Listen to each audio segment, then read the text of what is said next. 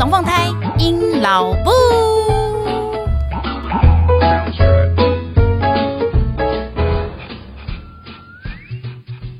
Hello，大家好，我是阴老布，各位老伯老布，今天还好吗？现在您所收听的是隔壁龙凤胎，阴老布 EP Seven。LGBT 想当个爸妈真的有够难的难，每一次讲我都会感动到飙泪的同志妈咪，我朋友我骄傲。今天让我们掌声欢迎我的好朋友终于来了，妞妞。Hello，大家好，我是妞妞。我刚破音哎，看我多兴奋。妞妞其实是我开 Podcast 的节目以来，我其实第一个就想邀你来上的。可是因为我真的很怕，我很怕你会就是先拒绝我，因为毕竟妞妞的伴侣就是我的同学，非常的 GY。我觉得我每次只要想要做什么事情呢，我的同学都会嗯，不要，不准，不可以，他都会先打我枪，他从来没有就是当面应应和我过的。所以呢，那一天我邀请妞妞来的时候呢，妞妞跟我说嗯，我来问问看他。然后后来你还说可以的时候，我其实蛮开心的。好啊，还是要帮我同学证明一下。我的同学呢，他叫做阿婆，妞妞呢就是我们阿婆的伴侣。阿婆是我的同学，对，我们高中同班。阿婆跟妞妞在一起是在阿婆的大学的时候，对不对？嗯，对，大好像大一的时候，大一很久以前呢。你们相处太久了吧？你竟然受得了这个人？我一直在修行。阿婆人如其名，我觉得阿婆就是一个思想比较保守。是吗？很很传统啊，对，他很传统，传统，而且他不是只有跟你说不要不行，啊，对所有身边人都是这样，不是只有你。阿婆虽然人现在不在现场，不过我相信他听到这个 podcast 的时候，一定等不及想要杀了我。怎么样，阿婆带不带我呀？我们今天会想很多你的坏话。好，今天呢要邀邀请妞妞来跟我聊这个议题呢，其实我很想聊很久了，因为呢。妞妞跟阿婆他们是在台湾的同性婚姻合法化之前就已经是伴侣关系，而且你们还做了，就是我的朋友里面唯一一个成功的，就是你们真的求子成功了，所以他们现在是两个非常漂亮，是双胞女儿们是混血儿，所以是分外可爱、超漂亮的。他们生出来的那时候就超美的。然后我还偷偷把他们家的小孩照片拿来当那个你知道手机荧幕，因为真的长超可爱的，反正没有人想要相信这是阿婆的小孩。因为他整个求子过程呢，我觉得非常的值得来了解。然后还有整个育儿过程也都非常值得拿出来分享，因为我觉得很多人特特别是这几年 LGBT 的话题，我觉得都是慢慢收到比较多正面的回馈跟反应吧。嗯，对，所以我就在想说，哎，那这件事情我真的很想要拿出来跟大家分享，就是他们其实非常的辛苦，我觉得整个过程我自己看在眼里都觉得哈，数度掉泪。虽然我是个 没什么血泪的人，今天呢，就先来问一下妞妞的第一个问题：你们什么状况之下是兴起了一个想要有小孩的念头的，那是谁想起来？因为我蛮肯定，绝对不是阿婆，因为我认识的阿婆就是一个 不可能啊，小孩呃是什么脏东西啊，不要弄来我生活。我相信他应该是这款人，真的你很了解他，所以你们是你比较想要有小孩，对，就我很早就就很想要有小孩了，很早很早以前，就是我对教育类的啊，然后还有对于自己以后如果有小孩要怎么样照顾他呀。有很早就已经有这个想法，oh. 在我还不知道自己会跟男生、女生还是单身的时候，就已经有这样子。就当妈妈这件事情，一直就是在你心里面生了根，就对了。嗯，没错。然后是刚好我一直有这个想法嘛，其实阿婆也知道。但是到你们后来大学毕业工作，然后很多人一个一个成家了，他有一天就突然间跟我讲说：“嗯，可以。”因为我有跟他提过，然后他其实都一直都觉得不适合，或是还没准备好，就是各种原因啊。然后是后来有一天，他就好像是呃，就突然间觉得说：“哎，可以耶。”但是他也没有后续的动作，但是我一听到这个就，就哎太好了，这是、哦、这就是我想做的事情，然后我就很积极的在包括查资料啊、法规啊，然后、哦、其实我一开始最早的时候是那个想要领养，我那时候查那个台湾的法律对领养啊，其实呃，因为我那时候是单身女性的角色在领养，它其实后备资源的要求程度还蛮高的，就除了你需要有金钱，嗯，然后还有呃，比如说你可能在上班，因为你是一个单身女性嘛，对，那你可能上班之后。呃，怎么接送小孩上下班？那万一小孩突然间生病的话，那是谁来谁来帮忙 take care 这样？所以是那时候的台湾法规是单身的女性可以领养，嗯、只是这一些条件还蛮就是审查的还蛮多的。哦、我们那时候是没有考虑到小孩年纪，因为领养不管他是几岁，哦、然后就是都 OK 这样子。对对，然后如果是身心上面有一些状况的话。可能就他评估那个你需要的后备资源，可能就要更多。所以在这一块，我我自己有我自己有事先帮自己评估过了。嗯，我发现到我在领养这一块，我可能很难达成。对，那当然还有很多其他的选项啊，像呃。那个自体注射啊，然后还有去海外生殖啊，那刚好刚很刚好就是，呃，我们同志有一个还蛮早就去泰国做人工生殖的，所以那时候跟阿婆讲说，嗯，我想要有小孩，然后阿婆觉得旁边的人也开始成家了，所以让他也有一个觉得说好啊，也可以成家的想法。那你有告诉他说，哎，领养这件事情可能没有那么好成功之后，他有什么表示之类的吗？我大概把这几个方向跟他讲吧，他是比较希望自己生，嗯、因为他觉得这样子比较没有呃其他的那么多的干扰因素存在。哦、那事实证明，他其实他其实他当初的考量点是。是是有用的。你是说你们现在的小孩，对，然后办给他领养，这过程是顺利的。对，因为其实同志的登记结婚以后，他他要办一个领养的过程，这样子小孩才会是我跟他两个人共同有的。后来是比较顺利，因为那是你的选择，然后是你的小孩可以跟着过去了。对对对，嗯，好，也是因为他当初有选择说在海外，然后做人工生殖。后面才比较容易过，不然就会遇到像我们现在有很多身边的那个同志朋友，嗯、他们就在收养的过程遇到说，比如说他女同志，然后他是跟前夫生的小孩，嗯，那必须要前夫的同意，对，或者是他可能是借别人的，然后来生，他必须要对方的同意才能收养之类的，就是会有比较多的真的过程。更繁琐了，嗯，好，所以你们那时候就是非常自然的，是你先想要有小孩，然后阿婆认为说，哇，大家都有成家了，我也觉得我也可以，所以凑热闹，就决定说好，那就来个小孩。那所以你开始考虑的第一个点就是求子之路是先从领养开始，然后后来呃发现说其实不是那么的好审核通过，嗯，那阿婆也觉得说其实我们就自己来好了。那所以你们那时候还有考量过哪些方式？然后为什么被你们打枪的？因为我其实有稍微就是 research 了一下，就我发现说，哎，其实就像你刚刚讲的，由自己来的，嗯，就是找到了合适的精子贡献者，那也许就是自愿性的发生了什么关系，然后就有了小孩。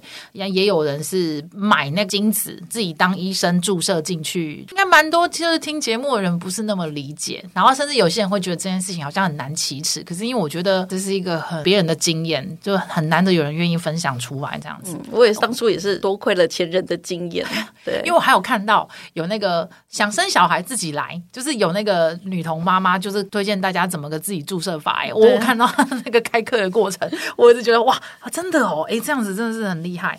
然后接下来呢，你们就考虑了就是出国，怎么会选择是出国这件事情，而不是在台湾自己做？对，开始的确在领养不行以后，我们就考虑说在。台湾，嗯，那在台湾的话，甚至我们也找了很很要好的朋友，愿意，然后也也很适合。你说男生，对，男生也是一个男同志啦，嗯、但是、哦、呃，因为阿婆阿婆她有一些呃，她自己她她有读一些法律的东西啦，对对对，然后用各种法条来告诉我说，应该要在海外才对，用 捐赠者的这样。当然，我们在后面在办领养的时候也发现到，的确捐赠者在法官呃家庭家事法庭那边的确是很快就 pass 过去的、嗯。所以那时候你就后来就决定了怎么个做法。你们整个过程在那时候台湾还没有同意合法化之前，你们怎么个去处理这一件事情呢？嗯，我当时就是找了那时候泰国人工生殖法还没有过，所以是可以为单身女性做人工生殖。那他现在其实跟台湾一样都已经通过了，所以单身女性的限制就这条路就走不通。难道不能够去什么韩国啊，或是日本等等？虽然也是在亚洲，但是可能我们比较放心的地方呢？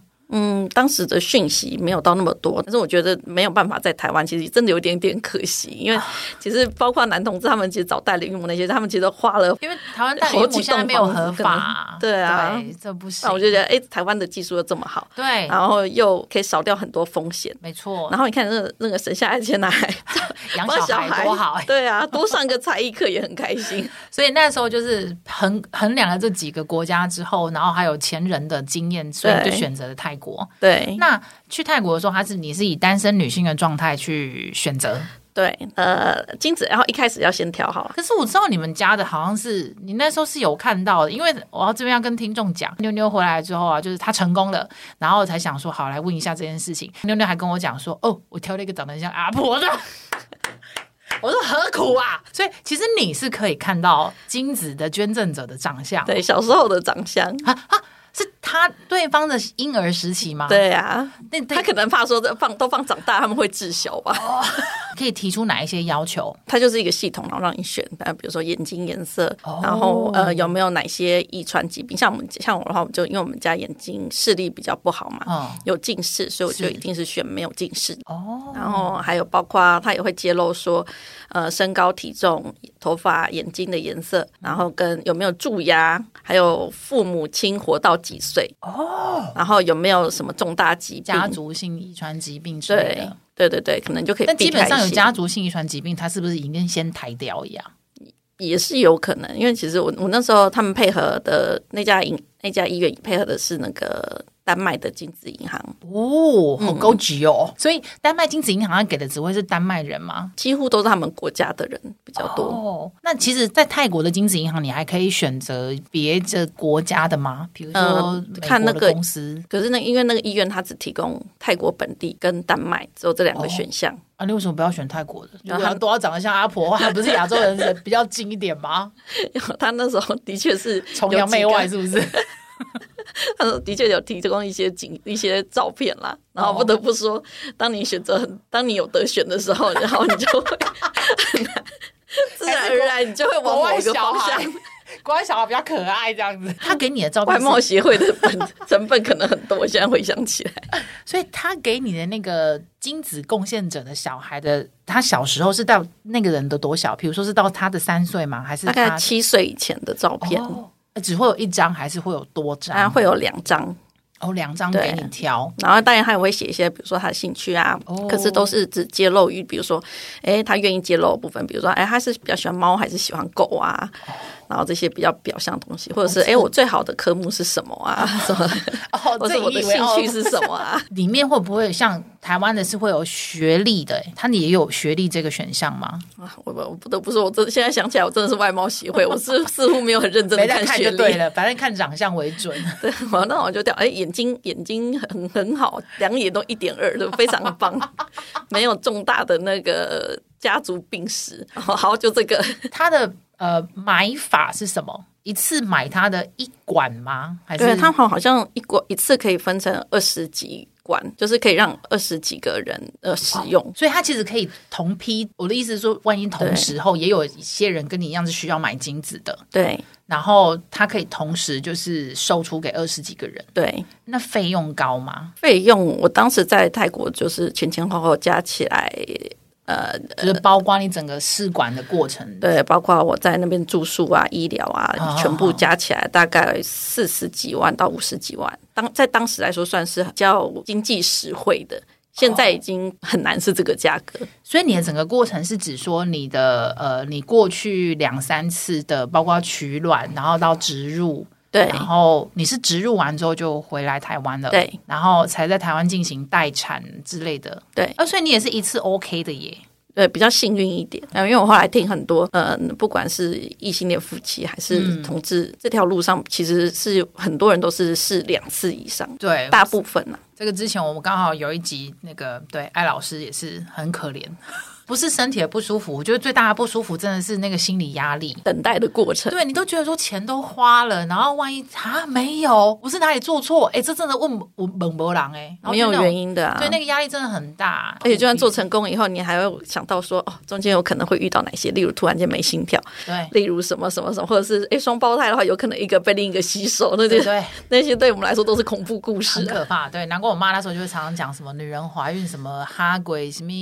摸油胖，然后魔鬼魔鬼系对帮，就是棺材板的意思，这样子。那女生是辛苦死了。请问一下，就比较有趣的是，当你们在整个备孕跟整个已经呃怀孕的过程里面，你们双方的家长是怎么去看待你们两个要去？特别是台湾那时候根本没有合法化，嗯，对他，你们的双方家长怎么去看待这件事情？就是我们。我们两个也算是真的还蛮幸运的，有一个非常好的家人，就非常爱我们的家人了。嗯，因为其实我们前面都没有讲，我们是真的到很后面了，可能在两三个月或者是四个月就要生了。我们那时候就是过了那个，你法律也不允许拿掉了。那时候我们才有所以我们是很早知道的哦。对啊，你们是从头到尾都 follow 的，完全就知道哎！我连你那时候本来好这，我要跟牛牛求证。我那时候先听到的是，你要先跟你一个男同志同事先办假结婚。哦，对。然后我有听到是这一段，然后你们要先办假结婚，然后呢才能够在台湾就是。呃，做那个就是好像提出证明说，呃，我先生不行之类的，或是我们尝试无果，所以你就但要在有夫妻的状况之下，因为台湾现在的法律好像还是这样，对，就是必须要是夫呃婚有婚姻关系，然后你才可以去进行呃买卵或是取卵，或是反正就是所有的这些跟怀孕有关的行为，然后你那时候还有我。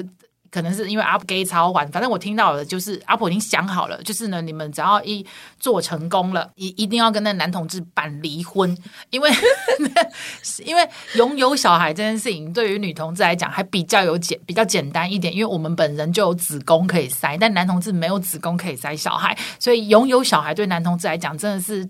很难的难呐、啊，所以然后阿婆那时候就会讲说好，所以你们只要一成功之后呢，然后反正小孩到了 OK 的状况，你们一定要赶快办离婚，就是吧？他没有跟我讲这一段，我都还不知道哎、欸，因为其实我记得很清楚哎、欸，因为其实我们那时候没有真的结，我们那时候就就因为原本是想说要走这一条，后来发觉到没办法，因为台湾的呃法规的关系，就算是对方，除非真的。被医生检查出来，真的不不孕才可以，而不是说他不行，不愿意就不行。对，OK OK OK，所以后来这条路我们在前面大概就中断了，就没有再对啊。然后尤其是阿婆他后面查了一些法规，他就发觉到说一定要用那个捐赠者的，不能是台湾。整套剧本都已经想好，我整个烦恼要死。我想说，你们有病哦！我真的是。很，他跑得很，他想的很多啦，他想的很想的很心思缜密的一个过程呢。然后他精算哦哪个时间点哦，已经胎儿大概就是五六个月的时候，然后那时候妞妞也刚好比较舒服，就赶快跟那个男生办离婚。然后我那时候好像还有问说啊，万一那个男生不愿意离婚怎么办？对，然后我说啊，万一他要是跟你开条件，然后说反正如果是双胞胎的话，那一人一个啊。然后我就说你们不会想说，哎，那也是有。那马修跟你倒啥港分？我就反正我那时候就问了一个，我觉得可能就问这些问题，所以阿婆不想理我。反正怎么样，我都不知道他后面有这些。他想很多的人，好不好？他这些都已经先想起来我，我们连真的婚都没结，他居然就已经想这么多了。他真的很给早晚。然后后来我就听到说，哦，你们去泰国，然后我就想说，OK OK OK，反正那时候我都不敢问，因为不要导致人家任何困扰。你很了解阿婆哎、欸，他真的就是那种不能问的。我就不想问啊，因为他都已经讲成这样，我就想 OK fine，那那我我就是等你。告诉我，反正我就是准备包红包的，对，我根本没有要 care 什么。然后是到那时候，你们跟我讲说啊，你们去了泰国，然后就想啊，为了要生小孩飞泰国，靠，有病吧？好累哦。然后对，但是我还蛮庆幸你们那时候就咻一下就成功。然后那时候我只记得我问阿婆一件事情，我说：“那你会顾小孩吗？”你很很像烦恼哎、欸，妞妞，我觉得 OK，你不行吧你？后来有点想，就是我只能想 象，真的很了解他。我能想象一件事情，就是他不会不顾小孩，只是他顾小孩会让你觉得说好吵哦，你闭嘴，就是什么都要念，什么都要管，什么都要烦这样子。我想说你的小孩一定很堵拦他。对，Anyway。你现在是我，我可以理解你从你的 body language 我可以读得到，你非常赞同我说说的一切。真的，你们不愧是好朋友。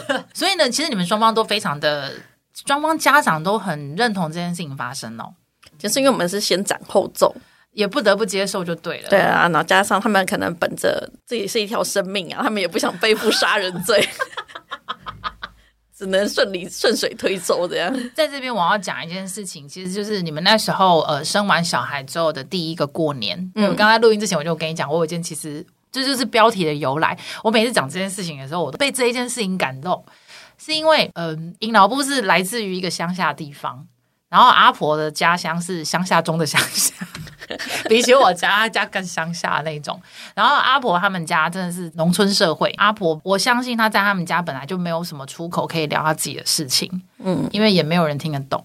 然后我们这一群朋友算蛮异类的，我们就是都非常就是知道，对，知道阿婆是是同事，说其实我们超开心的。而且我跟你讲，你跟你大学的时候跟阿婆在一起，我都快哭了。我想阿婆竟然找得到，哦，谢谢妞妞。那时候都一直觉得，因为阿婆是一个，她连喜欢人她都不敢说出口，因为她都会很怕人家先拒绝她。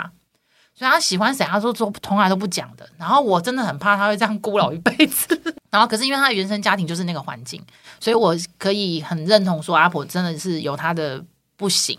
没办法的部分，然后那时候当你们在一起，然后真的去了泰国的时候，哇！而且那时候你怀孕成功了。诶，我有个问题，诶，啊妞妞生小孩生下来之后，那阿婆他们家怎么怎么解释？对，怎么处理这样子？因为之前你去阿婆家，他还可以讲说啊，这个温饼有啦，嘿，就是我同学啊，对对对他过年喜欢来兰岛省之类，就是这些理由，我觉得都 OK。可是我想说，靠啊，如果。啊，这位朋友啊，传两个囝来，来传两个早囝来兰岛省。嗯，我我觉得对于乡下人来讲会更难解释，就想说你一个孤家寡人带了两个女儿，然后来投靠我们家，是发生什么事情吗？然后，但是就是我觉得有太多事情很难去解释，而且我相信阿婆他们家人可能听不太懂。然后，因为他们家真的是非常务实那种务农人家，就是他们家全家全家都是，而且阿外婆的啊不不是外婆，阿婆的阿嬷。阿公阿公都还在，对，我就想说，天哪！对于这么年纪大的人，你要怎么去解释这一件事情？那样子，虽然那时候就很开，虽然很开心，你们就是哇，就是有小孩这样，然后又很担心说，那以后要怎么办什么的。然后那一年过年，你又来，你在他们家，然后。我们全部都跑去看，好，我们全部都是要跑去看小孩的。我们不是为了要去看谁。我那一天是我开车，我快要开到阿婆家之前，我说唰了，快尿出来，因为我想说，哇塞，等一下，如果那个阿婆的爸爸跟我讲什么，我是要怎么接啊？我然后我我想说啊，啊，我根本我我还没跟阿婆聊好，对，我不知道你们到底是怎么讲的啊？你爸爸那爸爸怎么样？啊，妈妈怎么样？啊，那阿公阿妈听我哦，天哪哦，就是。你知道那个超复杂，我手超抓的，因为想说，我到底等一下，我又很兴奋要看到小孩，然后但是又想说，我等一下我要怎么解释？欸，你们那天来的很自然呢，我还有一张照片，就是你们抱着小孩，然后很轻松的这样子在那边聊天。拜托我抓到快尿出来好不好？然后就是进去的时候，我本来还很尴尬，我都笑得快僵了那样子。然后还好你就是先把小孩抱出来，我们就嚷得很爽。然后后来就小孩要好像要睡觉了，所以就把小孩抱进去。然后你在哄小孩，然后阿婆也在帮忙，反正你们两个不在的时刻，然后。阿婆的爸爸开始跟我们聊天，然后你知道其他人超叽歪的，就跟我说：“哎、你赶紧开后，你赶紧爸聊。” 所以就是我一个人独打全场。然后他爸就开始问，就先我们说：“啊，你你阿婆的那个朋友啊？”后我说：“对对对对对。” 然后聊一聊之后，他就开始讲说：“他是这么讲法，他说：‘哎、两个囡仔就高追就睡哈。’我说：‘对啊，超漂亮的，哎，混血人家不赶快。’然后他就他说：‘啊，我都。’我看妞妞很顺眼，我很喜欢她。阿姨这边哈，阿婆跟我讲，要等来过年，啊，我来个讲，要不要个传那个囡仔等来，我就欢喜耶。他是这样跟我讲的。接下来爸爸这段话真的是让我当场，我真的，我当场真的是转头过去，稍微擦了一下眼泪，因为我一直很担心爸爸不理解，然后我也不知道你们怎么去解释，然后。我那到那一刻，我都还是很传。然后他爸爸转过头来就跟我说：“小孩很可爱啊，然后什么之类。”他就说他看妞妞很喜欢。然后他反正他跟阿婆也都是这么，我看感情没败。然后我讲：“哎，这边过年回来吼，我要收妞妞做客早囝。啊，那个囡仔吼，我那两个囡仔我不敢收做客孙呐。哦，我就整个到爆哭，我就觉得怎么会有人？我觉得这是一个很很，我想哭个屁啊我。”我我觉得有这一段呢，我觉得这是一个，阿婆都没跟我说。我觉得这是对我来讲，我觉得我觉得很感动，就是因为我没有想过说有一个这么真的是很农村的人，但是我觉得这是一个很大的智慧，他用他的智慧去包容这一这一切，而且他没有说破，然后他用的那个方式是连我都觉得怎么会怎么怎么会有人这么好啊？就是。用一个大家都可以接受的方法，然后把这一切圆得很好。我哭个屁啊！我小孩都这么大，都已经小二了，我还在哭啊！婴儿时候的事情。而且你、啊，你真的很在意在在乎那个阿婆。我没有很在乎他，没有人 care 他。他谁啊？我只是觉得阿婆爸爸那一天真的是让我觉得，哦，我真的是我吓到。我以为他会跟我讲说，我以为他会像一般的父母亲会八卦，稍微问一下说：“ 哎，你两个什么关系呀？你怎样吧？你搞共结？” 结果没有，他就只是很很悠悠的，然后就讲出来这一切，就是说：“哦，他觉得这个女这个女生她觉得很棒，然后她就说要把她收干女儿，然后两个小孩就是当她的孙子，然后接下来就跟我讲说，你看我好嘞，那两个孙然后生一下高追加水，哎不是哎不是把他给塞五维，他就讲了这些话，然后我就觉得 妈呀，好催泪哦，就是觉得我是吧，哇塞，你用了一个真的是我没有想过的一个最好的方式。我是觉得，我真的觉得是最好的方式，然后来处理了这一件事情，然后做的这么漂亮，这么满。好了，我哭完了。啊，谢谢你讲这一段，不然我都不知道？你要误会他爸爸吗？没有了，因为就他们就从头到尾都是，呃，我就因为我每次去他们家都很自然，就、嗯、就很自然的。以那个呃，一开始当然是以他好同学的身份嘛，然后后来就是呃，因为可能也走动比较多次了，嗯、他们的确我在他们家就是诶，觉得我在他们家就像是女儿那样子，对，一份子，对啊，完全没有任何就是呃，没有他们没有从来没有问过我任何，包括说什么哎，你们是什么关系啊？然后从来都没有问过，就是把我当成就是很像多一个女儿回家这样子，对。是真的，就一起招呼吃饭啊，一起一起做一些活动啊，这样子，对，就真的完全没有任何，包括我带小孩子回去也是啊，他们就像是照顾自己的孙子一样，这样子照顾啊，说哎，那要那要再来要怎么样啊？啊，那在这个要怎么？哎，现在几点了？是不是应该要怎么样？就是就是完全是当成自己的孙子那样。哎、嗯，所以像他们家的家人啊，遇到你们家家人过吗？有一起吃过饭啊，或是出游之类的？还没有，因为说真的，我们从头到尾，呃，包括那个同志婚姻法通过，我们那时候都没有任何登记的动作，是到对你们好懒惰。你也知道婴儿炸弹，我一直问他，我就说要要过了，阿婆要过，要不要结婚？要不要结婚？然后阿婆就跟我说有没有关系，我不在意那个。我对好，就是当事人不急，我也没什么好说的。但是我真的有问过，我就说都已经合法，为什么不去？